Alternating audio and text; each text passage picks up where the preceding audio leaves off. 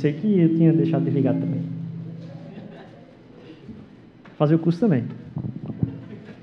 É, boa tarde, igreja. Que maravilha a gente poder estar aqui é, num dia tão especial, assim, um dia que a gente tem ah, planejado. A gente retardou os planos de poder conversar algumas coisas que estavam já aqui na garganta para falar com vocês. Vou puxar um pouquinho isso para trás que eu quero ver todo mundo. É, e aí eu estava ah, também nessa, nesse anseio de poder conversar algumas coisas com vocês, daquilo que a gente tem sonhado, daquilo que a gente tem pensado a igreja, e a gente está começando essa nova, essa nova série. E o que Deus estava me lembrando ali na mente nesse momento, o quanto, o quanto que Deus tem sido generoso com essa parte da família local. O quanto que ele tem. Será que isso aqui, essa microfonia é eu na frente da caixa? Acho que o, o, o pessoal da produção está fazendo a propaganda para eu fazer o curso mesmo. É, a gente tem sido muito agraciado assim pela, por aquilo que Deus tem derramado na comunidade. Se eu comecei semana passada dizendo da alegria que a gente estava tendo em, em poxa, estava tendo batismo na semana passada, tinham três pessoas se batizando semana passada.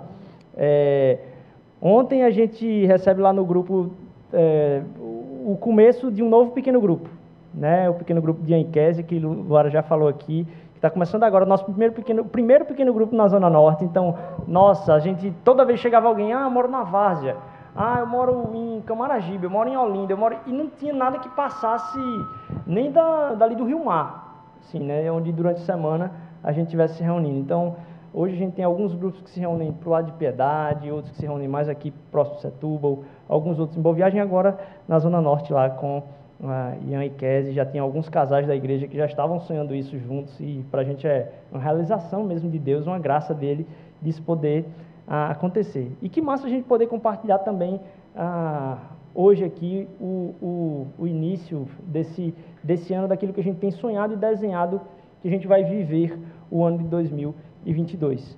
Ah, uma série nova, né? Todo ano ah, a gente tenta imaginar um certo tipo de conceito, alguma coisa que é, é importante a gente falar, é importante a gente viver como igreja. É... E aí eu estava pensando aqui, quando Mara falou, é capaz de ter alguém que não notou que a parede estava diferente. Na hora que ela falou, eu disse, eita, é mesmo. Né? É... Mas isso também faz parte uh, do que a gente vai compartilhar aqui. E será que é o microfone? Quer que eu troque o microfone? Microfone não. Assim? Tá. Beleza. Mas estou com muito eco ainda aqui. Está vindo bem muito. É... A gente vai falar então hoje sobre o que é essa figura aí, feita à mão. Todo ano a gente pensa no significado que a gente quer dar para o ano.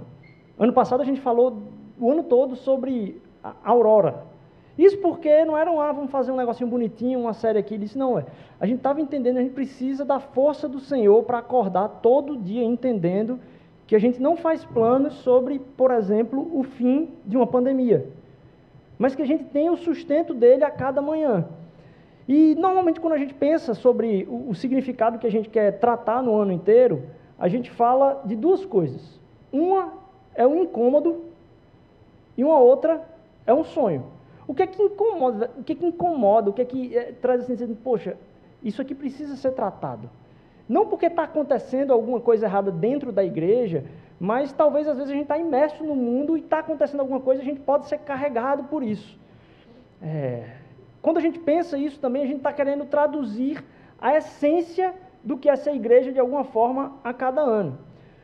Começamos então, hoje aqui, essa série, Durante esse mês, a gente vai usar do, e eu vou explicar o porquê também, é, partes do Evangelho de João para tratar sobre isso, mas não só isso.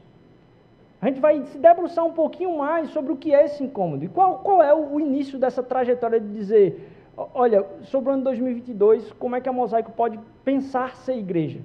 Tudo começa com esse incômodo.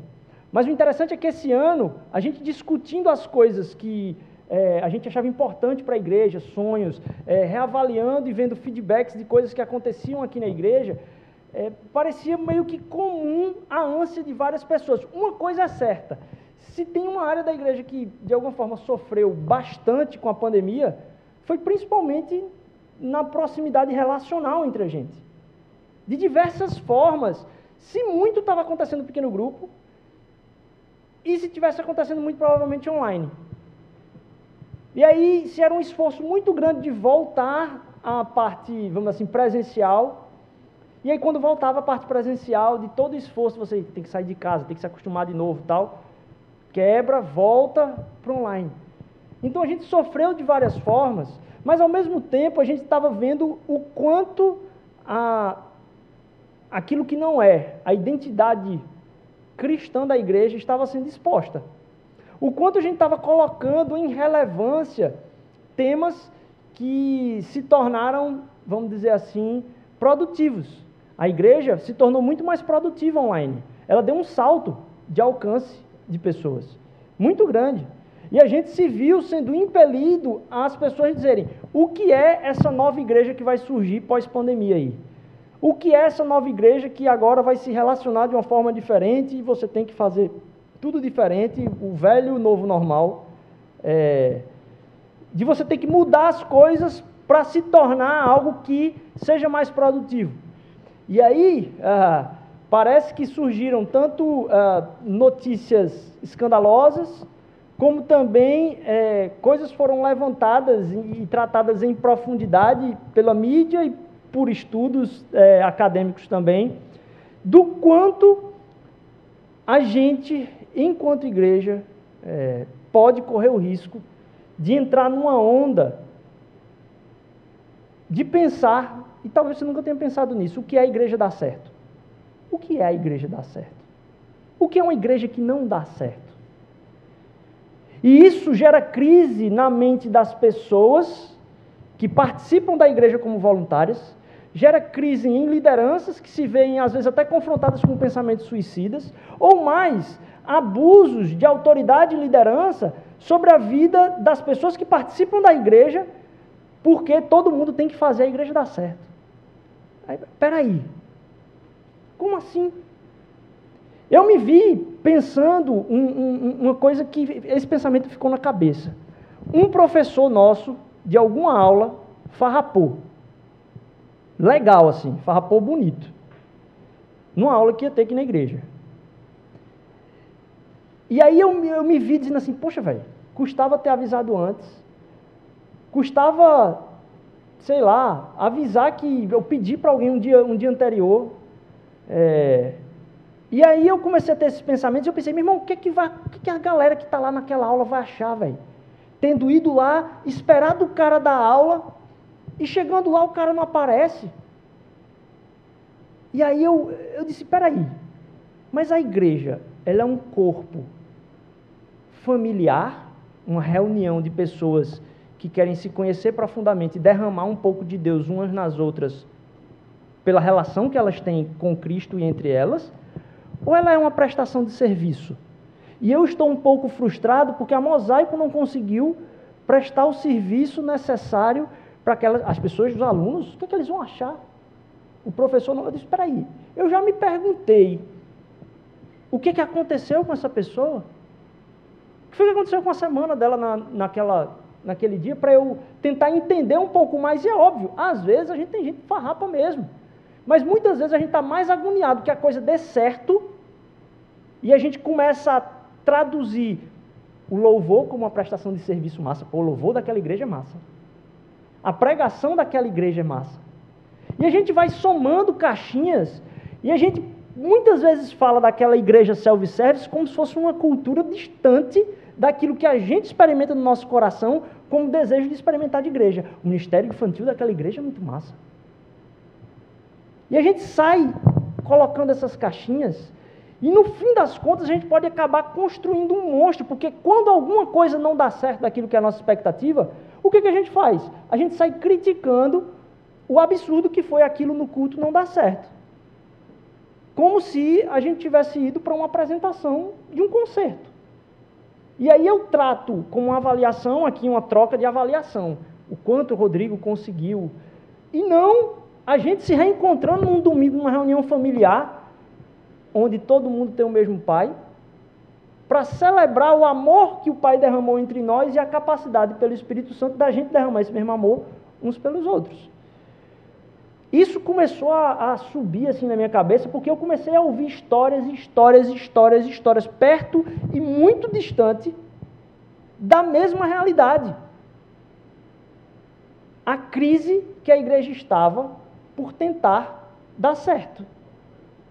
E tem um problema muito grande é, que eu vou tentar resumir aqui, mas é, quando eu falei, Manu quase dá um pinote para trás, quando eu falei desse, desse problema.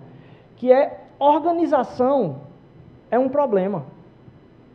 Organização gera pecado. Aí disse, ah, tá bom demais, na boca de um TDAH, todo mundo que é bagunceiro agora aqui, ficou, oh, organização pode gerar um pecado. E as pessoas que são muito organizadas agora já vão sair. Não é que organização é um pecado é que por que, que existe a organização? Para que os processos fluam, certo?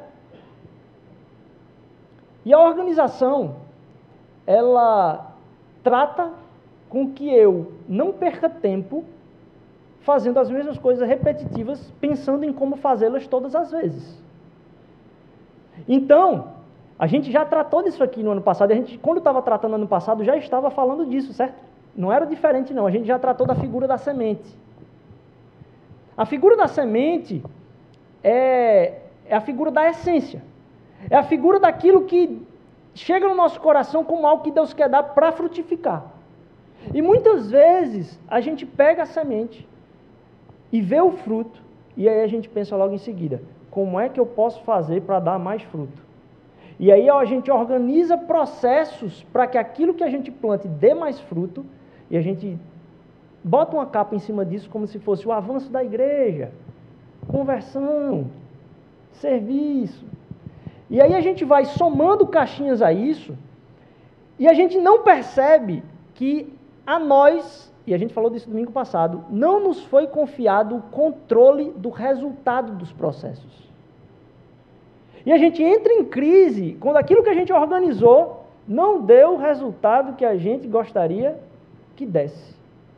Quando na verdade, talvez Deus disse para a gente plantar uma semente de uma coisa aqui, e quando você descobrisse, nossa, eu posso fazer gerar 10 dessa daqui, Deus disse, não, mas você não vai plantar mais goiaba não, vai ser acerola agora. Mas a gente diz, não, como é que eu posso continuar? Então, ao olhar como eu posso reproduzir que dê mais certo, muito mais automaticamente, eu corrompo muitas vezes aquilo que é essência no meu coração. Porque eu deixo de perguntar para Deus se aquilo que eu estou fazendo é essência. Porque agora eu faço com as mãos para trás, porque o processo foi montado e escrito. Então, quando eu estou falando que a organização ela pode vir a nos colocar num lugar de pecado, isso não é uma apologia à bagunça, é, é que com a organização eu estou me relacionando com a potência. Aquilo que um dia foi essência na semente com a organização agora se torna potência de ter mais resultado. E por ficar então refinando a potência, os processos e o fluxo, eu esqueço da essência. Muito naturalmente, não é que a organização ela vai ser é, é, intrinsecamente má em si, mas porque o meu coração é pecaminoso, eu vou ser cooptado pela organização. Pela organização, não estou falando aqui instituição, não, certo? Pela produtividade. A produtividade, ela vai ir de encontro à essência. Em algum momento. Então não é que a produtividade da organização é ruim, mas ela é uma ameaça. Então eu me relaciono com as organizações de processo, porque não é ruim ter organização do processo. É maravilhoso. Você consegue honrar a Deus com a excelência de pensar processos. Também é uma área de ciência que é, foi dada por Deus na criação. Mas a gente, quando faz isso, a gente tem que entender que vai haver no meu coração a tentação de sair da essência e me agarrar na potência daquilo que eu estou produzindo. Porque eu vou esquecer de perguntar a Deus porque está dando muito certo. E isso ficou na, na, na minha cabeça uh, de uma maneira gritante, mas a gente começou a compartilhar e aí ainda acho que em setembro ou outubro, dentro desses incômodos, aí ah, uma das pessoas que estava na reunião, é, Luquinhas Rebouças, ele, ele abriu a porta assim de uma reunião um dia lá para setembro, outubro. Ele já abriu dizendo assim, feita a mão. Eu disse, o que é isso? Ele disse, tema do próximo ano. É isso.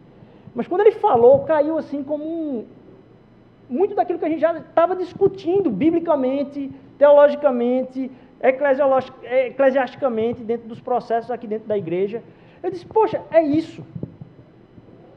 A gente não quer dar vazão à nossa relação com Deus pela potência simplesmente.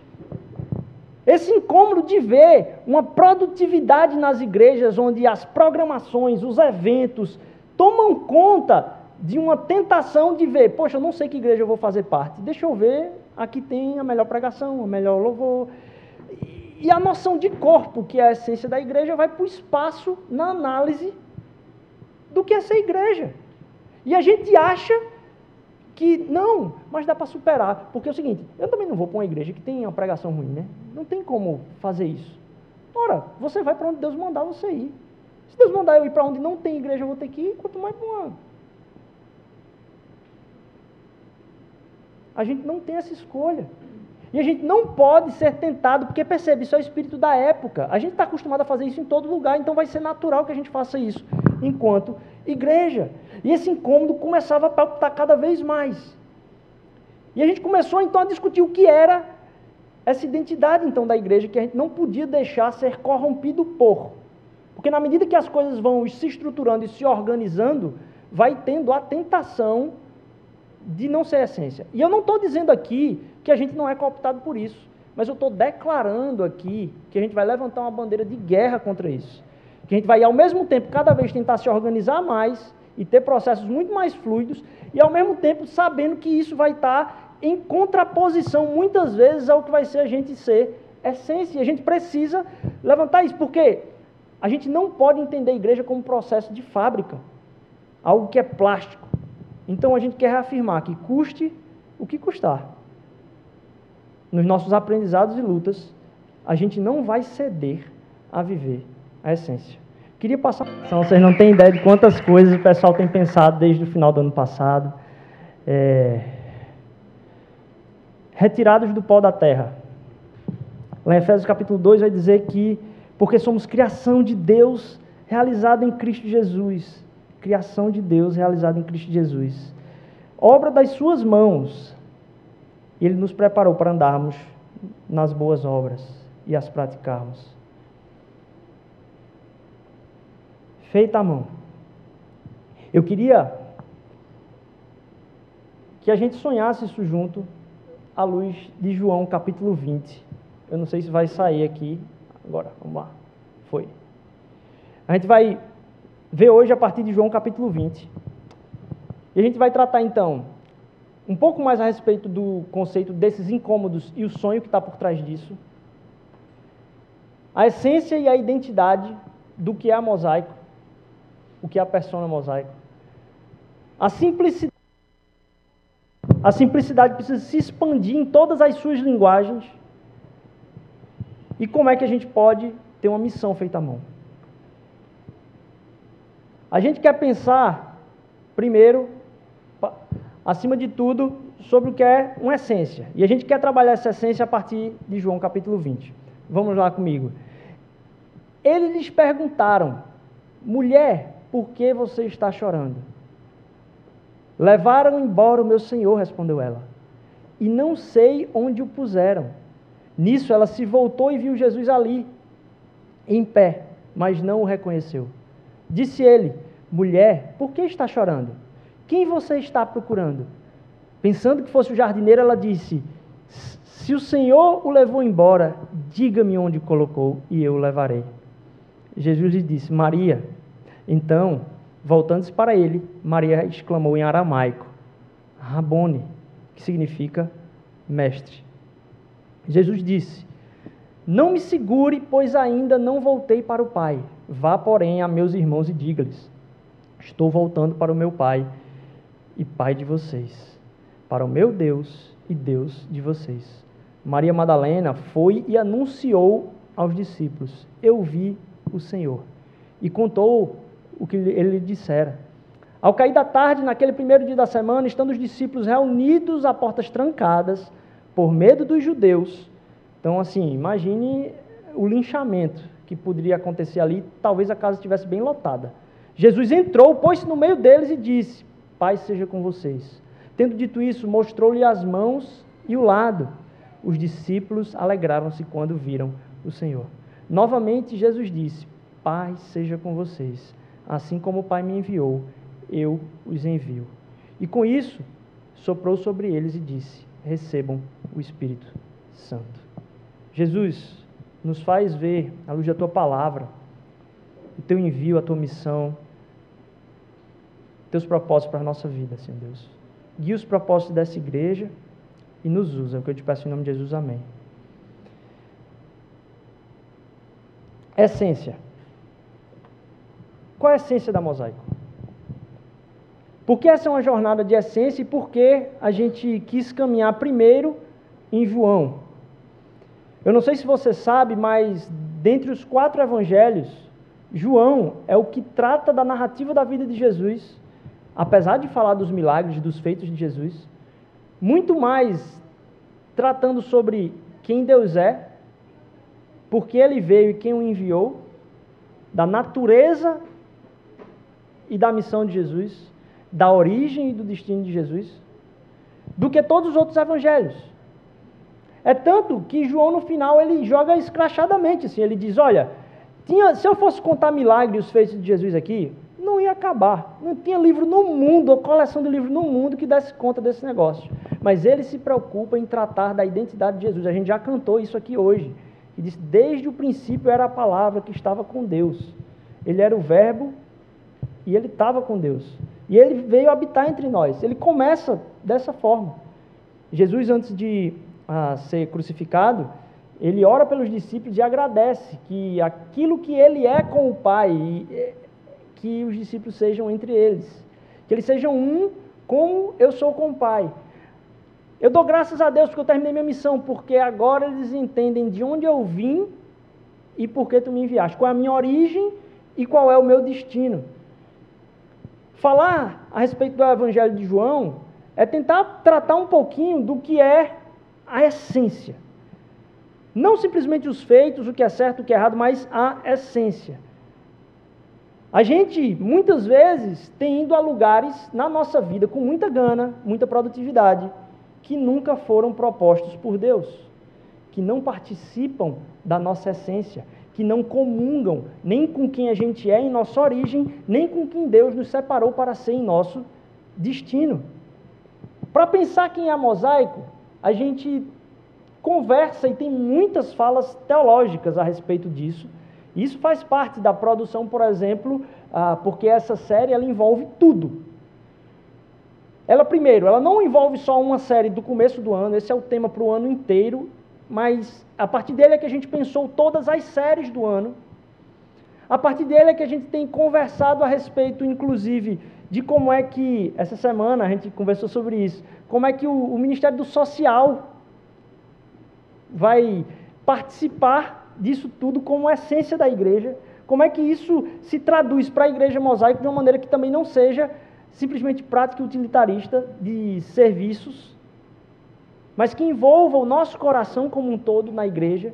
E eu não vou dar spoiler aqui, porque a gente vai apresentar um pouquinho isso mais para frente para vocês. A gente tem conversado isso para como que vai se dar os cursos na escola mosaico durante o ano, e a gente também vai falar mais à frente isso com vocês. A gente tem conversado sobre como isso precisa impactar, por exemplo, o como a gente tem tratado os pequenos grupos nesse ano também. Não é à toa que faz muito sentido a gente entender que aquelas crianças que estão ali, ao mesmo tempo que precisam ah, ouvir a música na linguagem delas e na, na, naquilo que elas conseguem entender, uma coisa elas também precisam entender é que elas são parte dessa família aqui a gente vai ter que um pouquinho aturar a bagunça, o corre-corre, porque senão eles vão estar atrapalhando o serviço do culto. E a gente entender que tudo aquilo que a gente está pensando vai se aplicar em várias linguagens. E aí, glória a Deus por tanta gente cheia de dom que a, a igreja tem. É, e com o desejo de servir a igreja nos seus dons, e é isso que faz a igreja. Ah, e a gente teve várias conversas desde então de outubro, né? em novembro a gente começou a ter mais conversas profundas e frequentes de como isso poderia se desenvolver então ah, em algo que impactasse uma realidade para mosaico. É que aquilo que a gente falava, que a gente acreditava que, que precisava ser a igreja, a gente ainda não era em essência. Então a gente disse, poxa, vamos mais a fundo aqui então. A gente precisa ser quem a gente disse que é. O que é que a gente não está comunicando, ou de que forma não estamos comunicando ou vivendo aquilo que sonhamos ser enquanto igreja. E aí, uma dessas conversas, ah, o pessoal de comunicação tem um conselho de comunicação, do qual fazem parte, fora a galera da equipe toda de comunicação, um pessoal de um conselho de comunicação se reuniu só para a gente debater e conversar sobre como isso se traduziria na forma da gente comunicar, porque é eles que entendem melhor isso. Essa é a essência dessa série, essa é a essência disso que a gente quer passar. E aí, a Luara, Gel, Gel, quem mais? Luquinhas se vira dentro desse processo todo. Eles começaram a dizer, poxa, de que forma isso tem que atingir todas as formas de linguagem que a gente trata o que é ser mosaico. E aí, para a gente. Opa, volta um pouquinho. Aí. Para a gente tratar um pouco disso, a gente pensou, poxa, mosaico, ok, conhecer a Deus, amar as pessoas e servir a cidade. Laura já falou aqui, é isso sobre o que a gente quer ser, a gente quer se analisar. Diz, Rodrigo, cara, tu está buscando conhecer muito a Deus, mas tu está amando as pessoas, com quem tu está se relacionando? Rodrigo, tu está sendo o cara mais relacional do mundo, mas será que tu tem servido a cidade? Porque é para isso que Deus chamou a igreja. A gente está se perguntando isso o tempo todo. Mas aí, algumas outras coisas tratam daquilo que é normalmente a linguagem de comunicação. Que é, ah, quem é a persona que a gente vai se comunicar? Quem é a pessoa? E normalmente a gente trata, vai, naquilo que é o marketing, como a galera vai tratar, é se bola e se desenha uma figura do que é uma pessoa. E quando a gente começou a conversar, não teve volta assim, e a gente dizia, não, não tem como a gente definir isso, até que a gente definiu, na verdade, uma imagem daquilo que realmente é um corpo. Então, se tem uma coisa que a persona da mosaico, que representa a imagem do que a mosaico é, não é simplesmente o Rodrigo de Setúbal ou a fulaninha de algum lugar específico, mas é o espírito familiar que está por trás de quem quer que seja que participe disso aqui, sendo o mais diferente possível e sendo mais acolhido, aceito e ao mesmo tempo sendo submissos uns aos outros, acreditando que se eu estou me unindo a um corpo, eu acredito que no corpo do outro habita o Espírito Santo. Então há necessidade de eu me submeter à voz do Espírito através da boca dele. E não o que tem sido praticado aí, ele disse, vamos aceitar todo mundo, eu quero ser aceito. A galera entra nos lugares dizendo eu quero ser aceito como eu sou. E não eu quero ser submisso ao que o Espírito de Deus habita no seu coração, quer falar sobre a minha vida. Por favor, me ajuda. Porque eu acredito nisso. Eu não acredito só que o cara que está com o microfone tem o Espírito Santo. Eu acredito que o corpo tem o Espírito. Eu vou ficar atento. Dizer, Deus, foi o Senhor que falou ou é só conversa? Mas eu estou atento o tempo todo. E a gente diz, não, a pessoa da mosaico não é uma pessoa. É uma família. A gente começou a tratar aqui do marketing, talvez. Devo estar cometendo um gafe. Mas mais do que isso, a identidade da mosaico é baseada então em três camadas. Isso foi resultado de Se Vira, o grande Se Vira. Ele está aqui hoje, eu acho que eu vi. Olha aqui, nossa. Glória a Deus. É, essencial na sua forma e função, afetivo na aproximação e no cuidado, e plural na inclusão e expansão, e plural também nas individualidades. Porque eu preciso entender que aquilo que eu discordo na individualidade do outro, de uma personalidade, é de certa forma algo que eu, eu tenho falta na minha personalidade. É uma pobreza da minha vida e uma riqueza da vida dele, e a riqueza da vida dele é capaz de contribuir para a minha pobreza.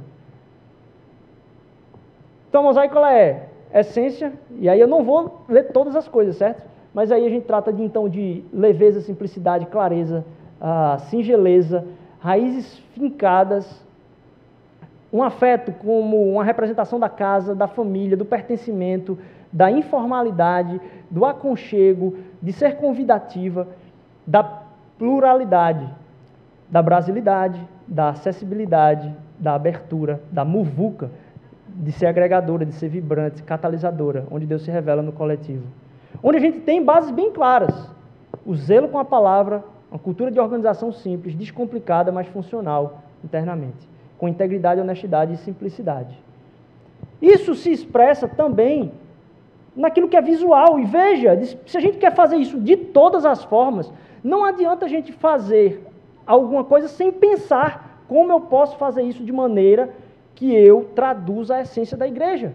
Então, se a gente vai tratar no visual, falando de essência, a gente vai pegar até no nível de como é que a equipe de comunicação está vendo as coisas dentro do negócio. Eu estou mostrando aqui para vocês, porque não é algo que a gente está fazendo estético, mas de linguagem. Isso precisa afetar a forma como a gente conversa entre si. Eu não vou falar desse aqui porque é técnico demais para mim, mas vocês entenderam. E aí isso mistura um pouco daquilo que é a inspiração, daquilo que ele já tem colocado para a galera do conselho de comunicação, que a partir de agora vai para as equipes e tudo, mas que trabalham a base, por exemplo, um fundo simples, mas que passa para o afeto, onde você vai colocar textura numa arte, onde você vai tratar da individualização através daquilo que é mais orgânico que a gente tem contato na vida real. Vamos lá. Não só naquilo que se comunica, como é que eu vou escrever um texto para comunicar alguma coisa da mosaico? Vamos tentar pensar isso também. Porque se a gente pensou isso para as séries, se a gente pensou isso para a escola mosaico, se a gente pensou isso para o PG, se a gente pensou isso para tudo, por que, que a gente não fala também, em toda vez que a gente for falar, a gente fale com clareza? mas objetividade. Ao mesmo tempo, tendo um jeitinho de adicionar os elementos da mosaico, como o bom dia, igrejinha, boa tarde, igrejinha, né, Chitunda? É, e perceber pontos de contato de adaptar para versões e plataformas diferentes. Então, isso são coisas que a parte técnica vai trabalhar mais lá na frente. Então, um exemplo. Você é um convidado ao nosso culto presencial que ocorre todos os domingos às 17 horas aqui na Mosaico Igreja. Um outro jeito de falar só com afeto. Olá, igrejinha. Domingo é dia de encontro, hein? Estamos juntos às 17 horas na mosaico. De forma que trate a individualização. Ei, você, não vai esquecer, domingo às 17 na mosaico. A gente se encontra na mosaico para cultuar junto, hein? Não só isso, mas ambiente também. Aquilo que, da forma que a gente vive isso aqui, e aí aqui está entrando um pouco do porquê que vocês estão entendendo que essa parede foi pintada de branco. Ao mesmo tempo que a gente quis começar o ano, a gente quis dar um canvas, um, um pintar uma, uma folha em branco para o nosso, nosso ano. É, e a gente, lógico, vocês têm acompanhado, a gente tem partilhado aqui, como família mesmo, da nossa é, dificuldade, inclusive financeira nesse momento. E aí, desde o ano passado, quando a gente comentou, lá no meio do ano, uma pessoa, é, que eu sei que tem mais de uma, certo? Eu já sei disso. Disse assim: Meu Deus, a única coisa que eu não gosto nessa igreja, essa igreja tem essa parede preta. Então, quando a gente comentou a respeito da pessoa, ouviu falar e disse: A doação dessa cultura é minha. A pessoa disse assim. Glória a Deus. Como estavam nos planos já, então a gente disse, vamos começar o ano sendo abençoado para essa pessoa que quer tanto ver essa transformação, mais do que a gente, inclusive, que desenhou. E eu sei que tem muita gente vibrando nas cadeiras aí, porque eu sei que não é só uma pessoa que está tá com isso.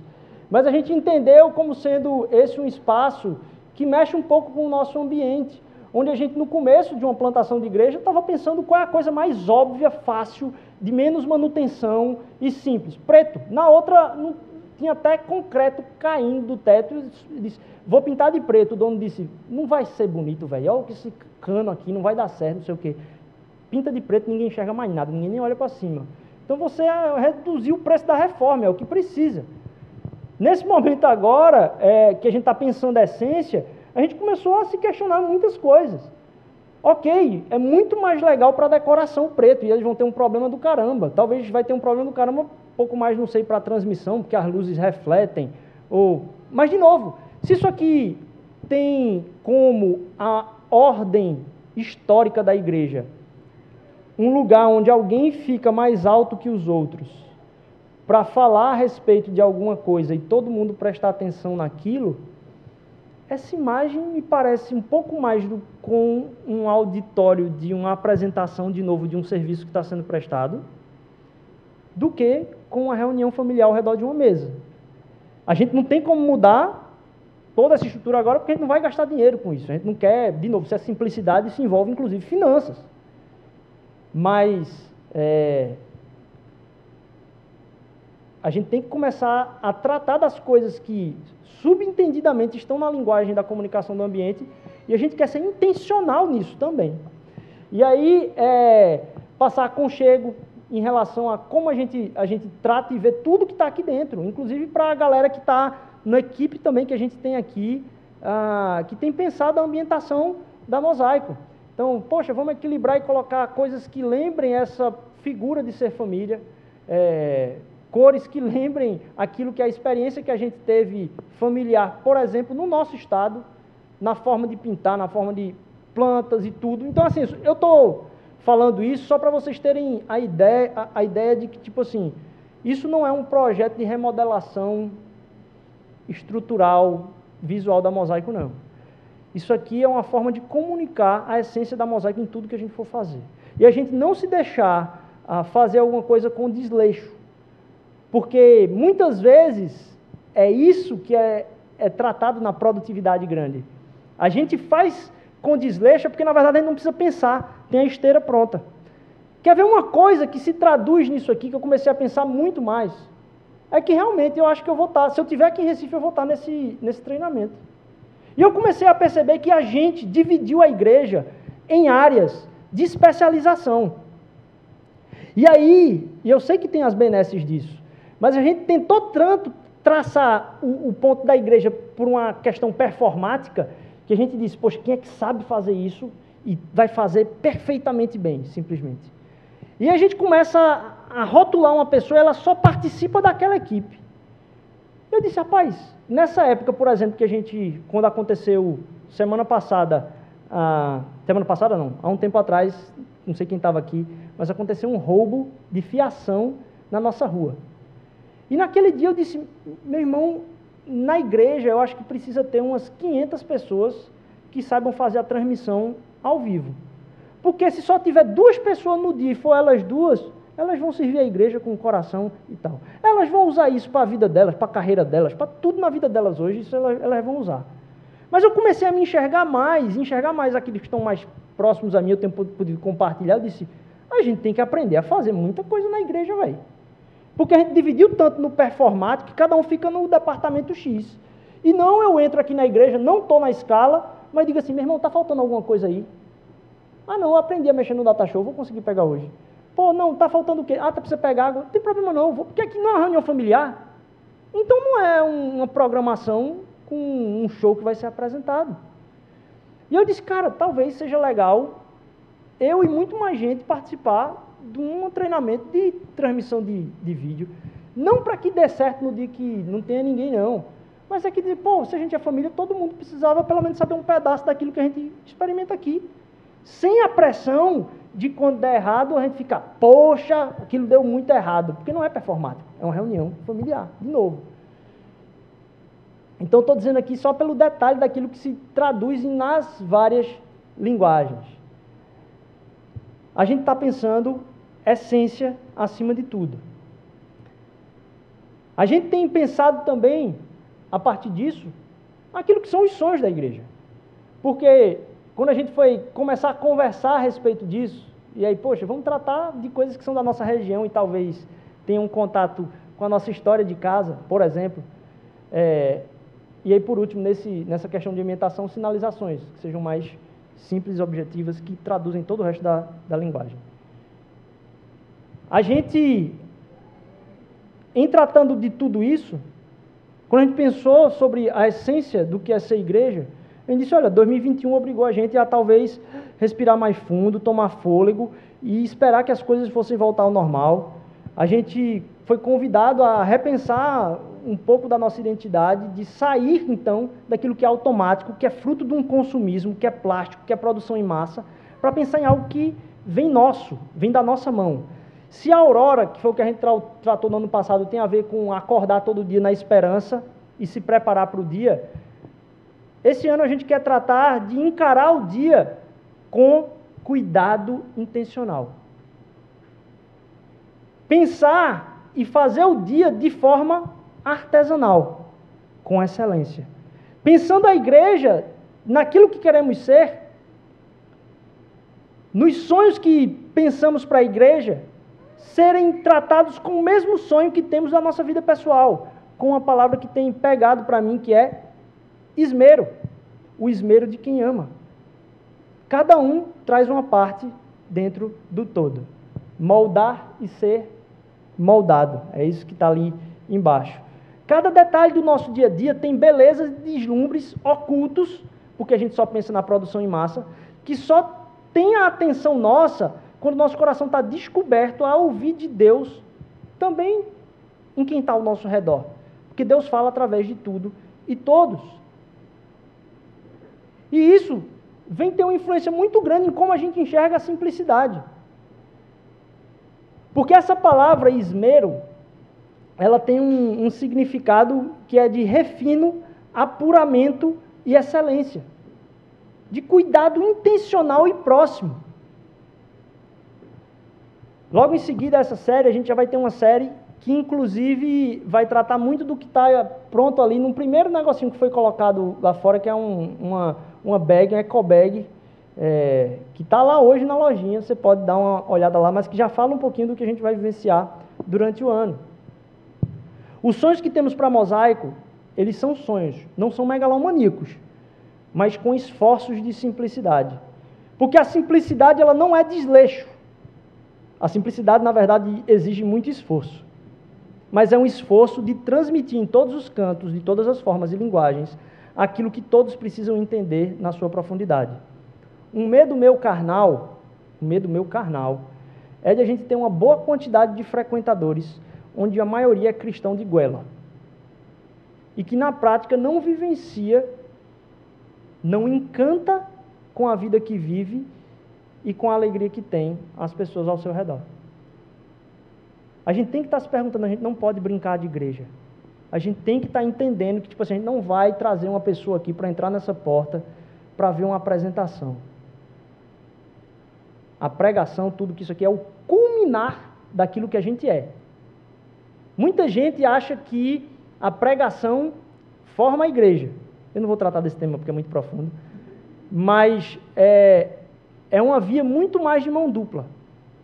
Aquilo que é a cultura da igreja forma a pregação e a pregação em troca e tudo que a gente vivencia aqui é uma experiência coletiva. Porque senão a gente está dizendo que a gente está indo lá para ouvir um poste. E aí, pelo amor de Deus, não faz sentido. Aí não tem como defender que você não vai ouvir o seu Ed René Kivitz, está bom por isso mesmo aí durante a semana, YouTube, quem quer que seja que você ouça aí. Não tem como defender. Se a, se a pregação é tudo aquilo que precisa. E eu estava conversando ontem com alguém que a gente estava jantando lá em casa até mais tarde ontem. E aí uma das coisas que me fez lembrar foi um pastor que eu admiro muito, que tem uma das pregações mais cirúrgicas, profundas reformadas, é, teológicas, ortodoxas, e a cultura da igreja é tóxica. O cara é bom demais, ele é muito bom. E eu disse, velho, se não tiver cultura que corresponda àquilo que está sendo pregado, não adianta de nada. Então a gente quer se tratar da tentação de querer ficar brincando de igreja. A mosaico quer ser quem ela foi chamada para ser. E nisso faz parte aí, dentro da simplicidade, primeiro, saber que simplicidade não é desleixo, exige esforço e empenho. Eu estava ouvindo uma pregação do pastor Paulo Júnior a respeito, é, nem me lembro de quando, é muito antiga, mas é, a respeito da diferença, achei interessante, entre entulho e lixo. O lixo é aquilo que você junta para jogar fora. O entulho é aquilo que você acumula com medo de jogar fora. E muita gente confunde entulho com lixo. Muita gente acha que por conseguir se limpar bem dos lixos que tem, consegue deixar a vida tranquila. Mas é capaz de entulhar muita coisa nos seus guarda-roupas, nos seus quartos e sem saber que Deus já deixou passar o tempo de você usar aquilo ali. Já foi, Deus deu aquela roupa, aquele carro, para você usar naquela época. Você não vai precisar de novo, não, porque quando você precisar, Deus vai dar condição para você de novo. Então, para de querer se preparar para um talvez quando for útil. Que aquilo não vem de uma consciência e convicção de propósito. Eita, não vou nem entrar, senão vou entrar num outro tema aqui bem grande. Mas isso se desemboca ah, para a gente enquanto a gente quer tratar esse ambiente aqui, porque a gente não quer ter todas as coisas. Mas uma coisa que é produtiva na relação com a igreja é esse negócio perfeccionista de ter projetos de, de, de tudo como se fosse ah, muito encaixadinho e perfeito. Mas dentro da simplicidade tem a hospitalidade. E a hospitalidade, ela ah, vem falar de novo daquilo que é a essência de quem nós somos. Porque nós fomos, foi isso que a gente falou semana passada, acolhidos por Cristo Jesus enquanto ainda éramos pecadores. Morremos para nós mesmos e agora vivemos por Ele e para Ele.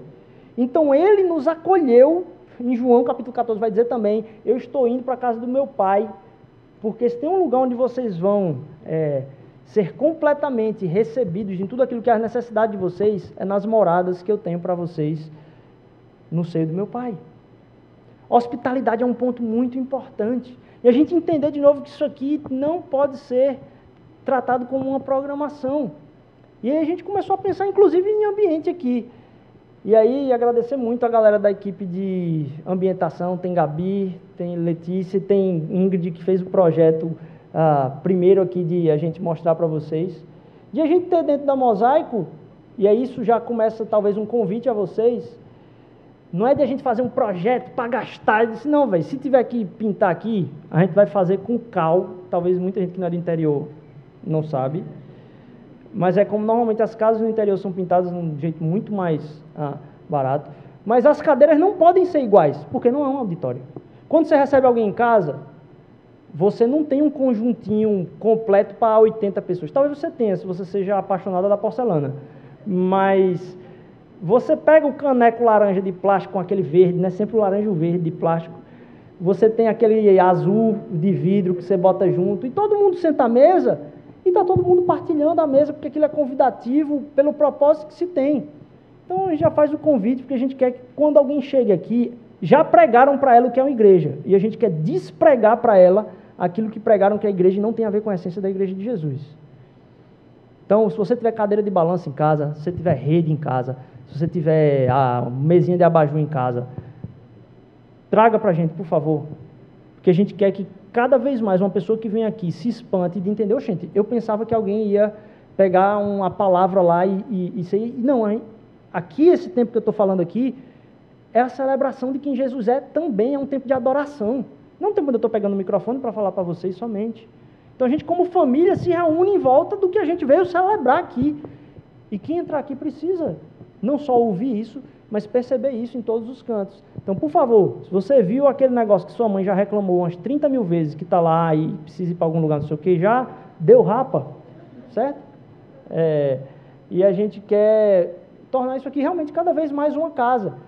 Eu fiquei encantadíssimo lá, lá atrás com um, uma, o, o, a, a, o conjunto de quadros, né, lá atrás, ah, como sendo o, os quadros da, da família. E é uma salva de palmas aí também para todo mundo que tem pensado. Ingrid entregou, já disse, meu irmão, que negócio lindo, Ingrid. Que lindo, Ingrid. Maravilhoso. Então, é... mas eu falei isso, parece que isso é o centro. Não, isso aqui é um. Eu estou tentando explicar para vocês uma conversa que tem acontecido há meses. Que vai se desdobrar em como a gente serve ao Senhor, vai se desdobrar como a gente é, espera, assim, tem expectativas a respeito dos ministérios na Mosaico é, para esse ano, daquilo que a gente vai ouvir e cantar aqui na igreja, de como a gente vai ser hospitaleiro e também sentir a hospitalidade uns dos outros, como o Luara testemunhou aqui ah, hoje, em como a gente vai ter esmero no serviço. Porque Deus quer a nossa excelência em tudo a nossa entrega total. Ele não quer perfeição, mas ele quer entrega total. E aí, para a gente tratar hoje, dentro do Feito à Mão, sobre a missão Feito à Mão, retomando aquilo que é a essência de Cristo Jesus, numa experiência muito concreta, porque nesse ponto que eu li hoje aqui com vocês de João capítulo 20, é uma experiência muito concreta. É a aparição de Jesus aos discípulos após a sua ressurreição. Então, nada menos teórico e essencial do que é, esse momento na vida Jesus, dentro de um evangelho que trata tanto da essência. O que seria então uma missão da igreja feita à mão? Porque a missão, talvez plástica, produtiva, ela envolve a conversão e não a relação. Ela envolve pouco compromisso de sofrer e estar junto. E perceba o que os discípulos fizeram na morte de Jesus. Eles estão reunidos com medo de atacarem eles, mas eles foram dispersos com medo quando Jesus foi preso, com medo de atacarem eles.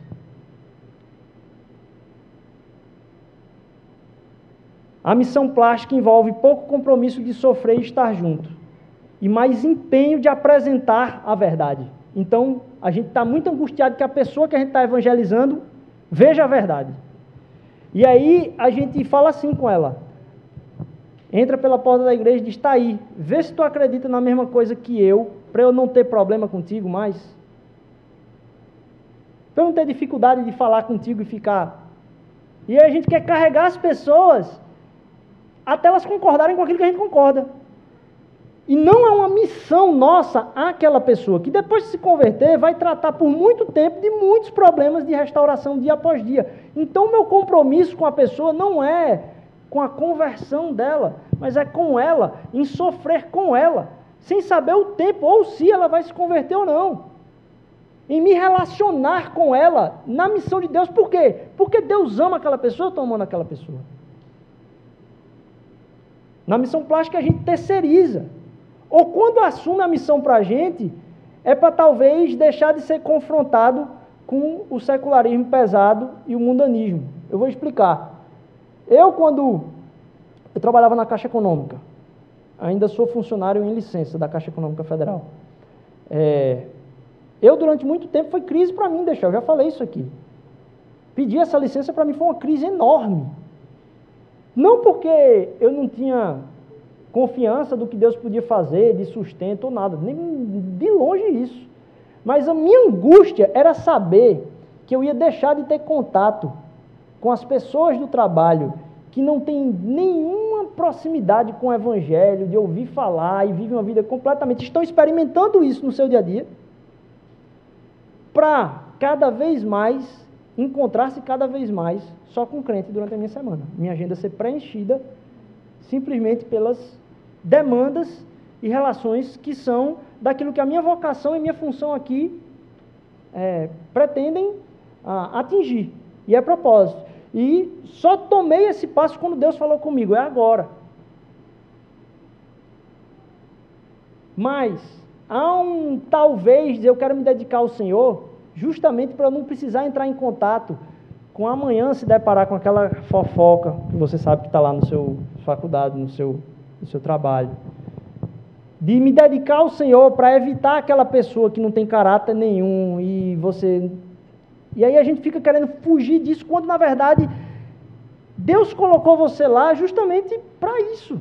Não sou eu que estou lá, não é ninguém daqui que está lá, é você, porque Deus quer que você se comprometa com essas pessoas. Na verdade, isso é uma má compreensão da missão, porque aí acaba que o meu trabalho é o menos missionário de todos. Essa era a minha crise. Porque quem vai estar em contato com quem precisa cada vez mais ouvir o evangelho é vocês durante a semana, muito mais do que eu, e eu ficava em crise com isso. Porque na minha agenda eu saio preenchendo, não, vou atender fulaninho, vou atender fulaninho, vou atender fulaninho, vou atender fulaninho, aí tem reunião disso, tem reunião daquilo. Quando acaba o tempo, meu amigo, já é depois de meia-noite, ninguém topa sair mais. Então todos nós estamos em missão e a gente precisa tentar para isso. Isso é precioso. A gente não pode querer fugir disso, porque aí quando tem essas marcas relacionais a gente foge. Entender então a missão de Deus é entender, primeiro, aquilo que está lá. Peraí, deixa eu voltar. Aquilo que está lá, lá no começo, no versículo 21, é o cerne daquilo que tem se debruçado, talvez, maior parte da missiologia atual, do estudo das missões no mundo atual. Pai seja com vocês, assim como o Pai me enviou, eu os envio. O que Jesus está falando aqui é: aquilo que aconteceu comigo é para continuar acontecendo com vocês. O meu ministério continua agora. Eu volto para o Pai, mas o meu ministério continua através do Espírito Santo na vida de vocês. De distribuir, proclamar, de testemunhar a paz numa sociedade que foge disso. E isso é um esforço, principalmente daqueles que são profissionais, não daqueles que se dizem missionários, que a gente dividiu essa parada. Através daquilo que Deus te deu, você tem como ser a representação da paz de Deus na vida das pessoas ao seu redor. Não simplesmente Cristo Jesus sendo vivido através da vida de você, mas aquilo que a própria Trindade, antes da criação, tinha em mente a missão, que é um Deus em missão. E a igreja não tem uma missão dela, você não tem uma missão sua. Deus Trino está numa missão na história eterna da igreja. E a gente pula dentro da missão dele. A gente é coparticipante de uma missão que ele é o mais interessado. A gente não pode viver uma missão que não é feita à mão, né? De ser a coisa mais plástica possível. Tem que ser feita às nossas mãos, não é a mão de quem tem um microfone. É nas nossas mãos. Não pode envolver a não relação, não sofrer pelo outro, não se sacrificar pelo outro. Eu não estou falando de atitudes, mas de compromissos relacionais. Eu vou aturar o outro em nome de Jesus. Eu vou me aproximar dele em nome de Jesus. E eu vou pastorear a vida dele em nome de Jesus. Para que a gente saiba que isso sempre foi a nossa origem e o nosso destino, a nossa essência. E a gente entender que não tem aquilo que se coloca como coisas que são construídas pela sociedade, a gente precisa derrubar pelo poder do Espírito Santo, por aquilo que a palavra de Deus fala. Eu não vou entrar nesse assunto tão polêmico agora, mas vamos começar um, um assunto de celebração. Dia das Mulheres essa semana.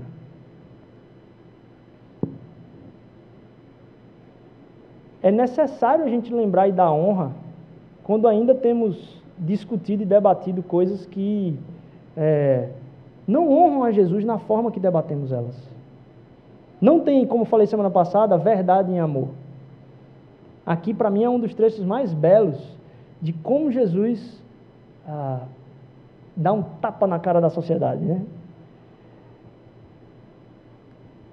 Se você ainda tem, de certa forma, as mulheres sendo cerceadas de lugares de fala, é muito interessante. Jesus botar os discípulos tudinho sentado. Pegar uma mulher chamada Maria Madalena, se apresentar primeiramente a ela, ressurreto, e ainda dizer: quem vai pregar o primeiro evangelho do Jesus ressurreto é tu, para os apóstolos todinhos. Porque foi isso que aconteceu aqui. Jesus pegou ela e disse: Vai lá, é tu que vai sentar eles todos lá e vai falar a respeito do Evangelho.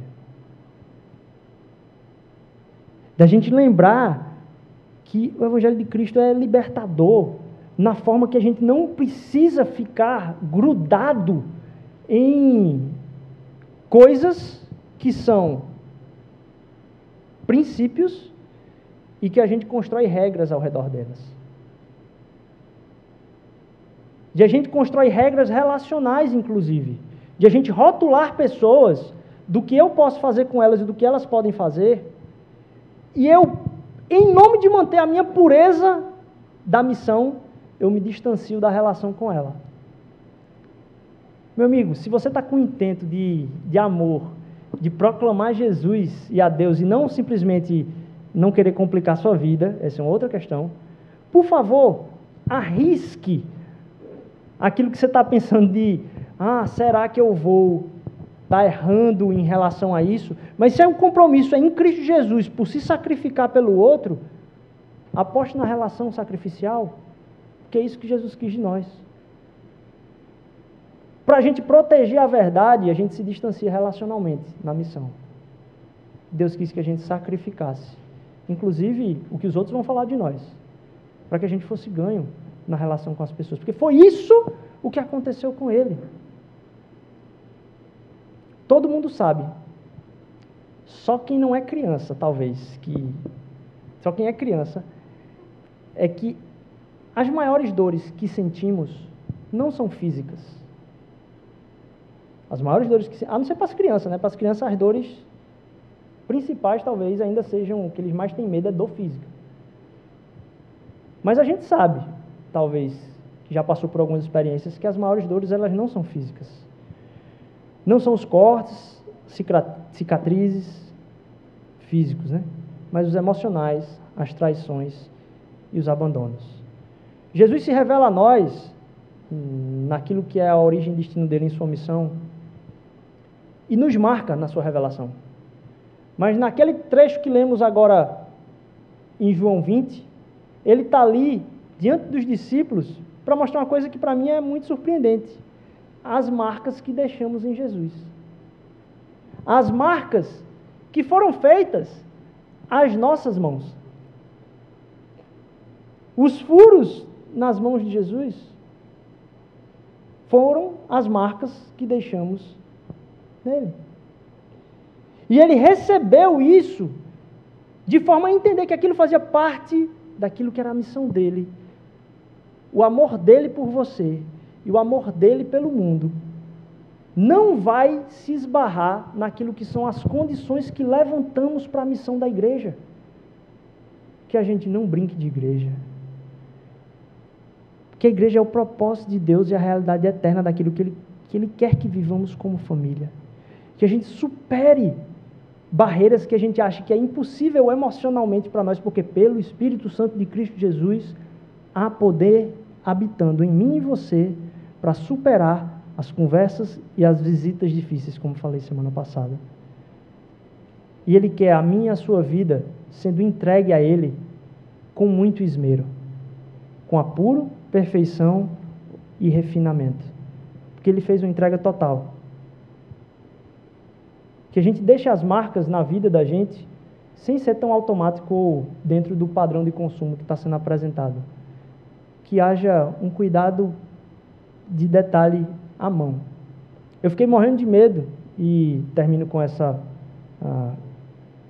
essa analogia, que hoje estava tá, achando coleira para o meu cachorro. Porque de manhã hoje ele, eu acordei cedinho, fui andar com ele, ele me puxou para tudo quanto era canto. Eu já estava atrás de uma coleira que fosse mais potente. E aí encontrei com uma pessoa que tinha o, uma coleira dessa na mão. Eu disse, gente, onde é que tu conseguiu isso? A pessoa me apresentou, a pessoa um, um, mandou o Instagram para mim. E quando eu fui ver, o cara, o cara trabalha com coleira fazendo ele mesmo à mão, na trança, a coleira. E ele diz assim, depende de qual é a cor que você vai querer, quando eu falei com ele qual é a cor que você vai querer. Porque dependendo da cor que você vai querer, tem um tempo que eu faço elas todas costuradinhas à mão, cara. Então, a depender do tipo de cor que você escolha, a mistura da cor vai fazer diferença. E eu fiquei pensando, nossa Deus, um cara está fazendo coleira e ele está fazendo a questão de me explicar a beleza do trabalho dele, manual, que faz total diferença a depender daquilo que eu escolha. Se a bege ou a preta, que foram as duas que eu escolhi. Por que, é que a gente vive o Evangelho no flow? Por que, a gente vive o Evangelho sendo levado de domingo a domingo sem entender que vai ter que ter a minha mão durante a semana naquilo que Deus vai querer fazer no mundo? Que vai exigir de mim ao terminar essa reunião familiar agora aqui, olhar para algumas pessoas e olhar para elas perguntando: o que será que essa pessoa está passando?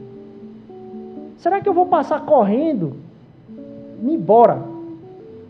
Ou será que eu vou, Deus, deixa eu prestar atenção quem é que eu, eu posso falar ou pode falar comigo se eu não tenho coragem? Me faz ficar perto de uma roda, talvez mas que onde bater o meu olho, onde tocar a minha mão, haja cuidado, haja esmero, haja atenção, haja alerta. Que Deus quer usar a minha vida em cada detalhe. E a gente não está aqui, primeiro, para brincar de viver, e muito menos para brincar de ser igreja.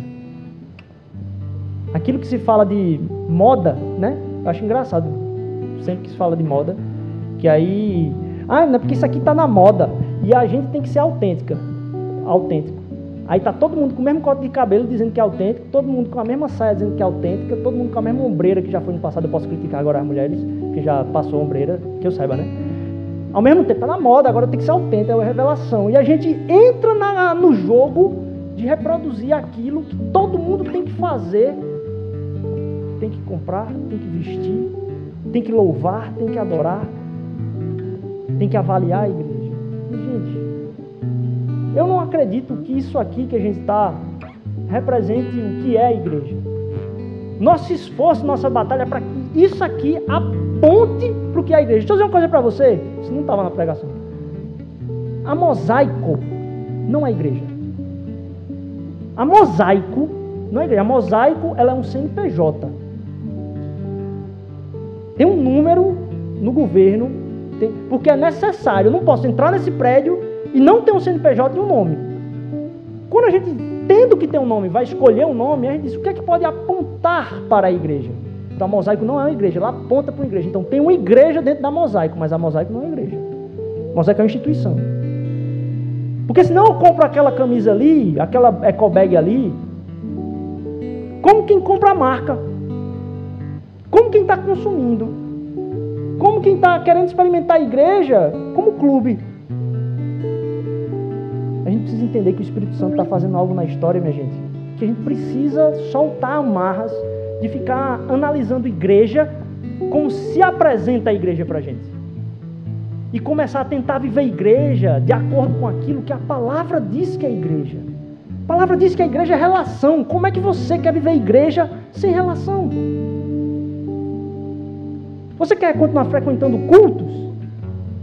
Eu não sei que religião é essa. Não é o evangelho. Você quer continuar simplesmente cantando as músicas mais felizes? Não é o Evangelho. A gente precisa ser confrontado contra o pecado. Você quer só ouvir pregação boa?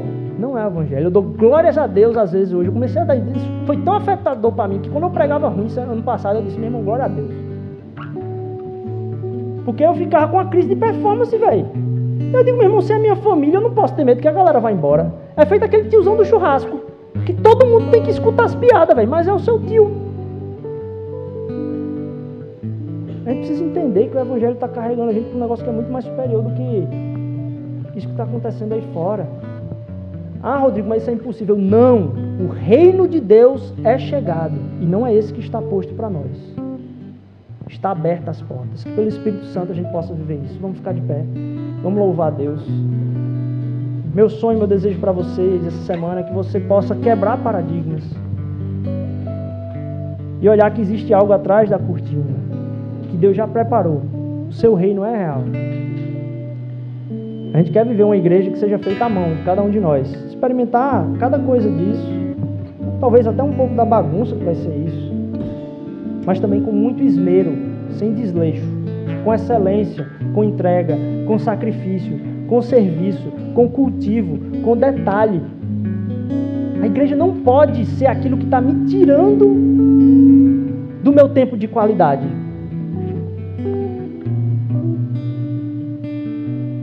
Eu quero. Você não tem ideia quanto eu fiquei feliz do dia que eu fiquei gerenciando o culto ali. Eu faço parte da equipe de gerência de culto agora. Que Deus use a vida de cada um. Jesus, tu és servo, fiel. Jesus, tu és aquele que enxergou pessoas na multidão, Senhor Deus. Aquele que sentou, Pai, não simplesmente com o grande povo, Senhor, mas teve conversas à mesa, Senhor Jesus. Aquele que não se constituiu como sendo o que vai receber os aplausos simplesmente daquilo que as pessoas queriam eleger como ídolo, Senhor. Mas muitas vezes até quebrando, fugindo disso, Senhor Deus. Para revelar que tu queres ter uma relação pessoal com cada um de nós. Que tu vai se revelar através disso e através do testemunho do teu corpo. Usa essa igreja, usa tudo que a gente for colocar esse ano, Senhor. A gente sonhou tanto isso, Senhor Jesus. Que a gente pudesse experimentar e não brincar disso, Senhor Deus. Nos faz olhar no olho, nos faz ter compaixão e misericórdia durante toda esta semana. Por nossos irmãos, por aqueles do nosso trabalho. Nos envia, Senhor Deus. Aquilo que tu falaste é assim como o Pai me enviou, eu estou enviando a vocês. Não é simplesmente um tipo de envio, Senhor. O Senhor está comparando, Pai. Nos ajuda a entender o poder nisso. Que a nossa missão seja feita de todo o coração. Em nome de Jesus, em nome de Jesus, amém.